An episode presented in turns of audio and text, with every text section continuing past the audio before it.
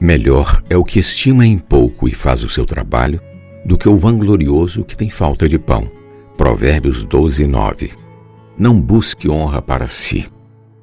O homem que se estima demasiadamente despreza o seu próximo, pouco agrega no seu trabalho e não consegue promover a inclusão no que faz.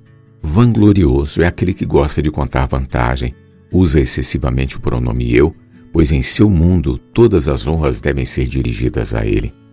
Tudo que há de bom que se faz à sua volta foi feito por ele.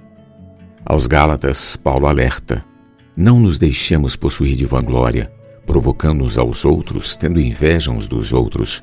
Antes devemos viver no espírito e andar também no espírito, pois a vanglória está na carne, e os que são de Cristo Jesus crucificaram a carne com suas paixões e concupiscências. Gálatas capítulo 5, versículos 24 ao 26. Há um provérbio que diz: Uns se dizem ricos sem terem nada, outros se dizem pobres, sendo muito ricos. Provérbios 13, 7. Na vida da igreja, não devemos fazer nada por partidarismo ou vanglória, mas por humildade, considerando cada um os outros superiores a si mesmo.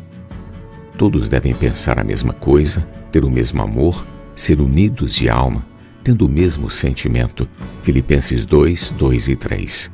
Devemos amar-nos cordialmente uns aos outros com amor fraternal, preferindo-nos em honra uns aos outros. Romanos 12, 10.